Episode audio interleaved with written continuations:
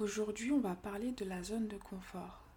Alors, la zone de confort, c'est quoi? C'est cette zone où on est en sécurité, on est un peu dans un cocon confortable, avec nos habitudes, tout est sous contrôle et on se sent accepté par la société. Donc tout est censé bien se passer, mais on a toujours ces petites idées dans la tête, ces choses que nous aurions toujours aimé faire, qu'on n'a pas forcément le courage ou qu'on n'ose pas faire. C'est pour ça que la zone de confort, c'est en fait une prison dorée qui nous empêche d'évoluer. Parce que dans cette zone-là, on est souvent aligné par nos pensées limitantes et nos illusions.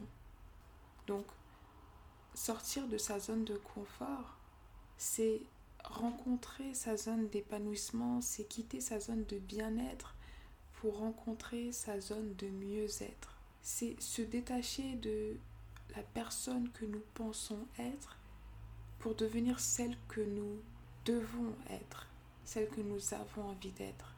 Il y a une nuance qui a à faire, c'est que quand bien même il est essentiel de sortir de sa zone de confort, il ne faut pas rentrer dans l'extrême inverse qui serait une zone de destruction ou de mal-être.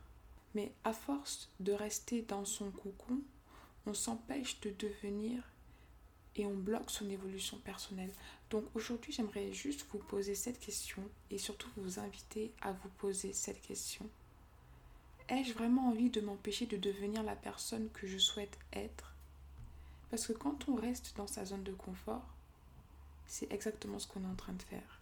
Et vous verrez que c'est toujours gratifiant de faire quelque chose qu'on ne se sentait pas capable. On a toujours cette satisfaction personnelle après avoir sauté le pas, après avoir tenté, osé, essayé, parce qu'on se rend compte que toutes les craintes qu'on avait n'étaient en fait que des craintes qui n'avaient pas lieu d'être. Donc faites une liste de toutes les choses que vous feriez si vous n'aviez pas peur.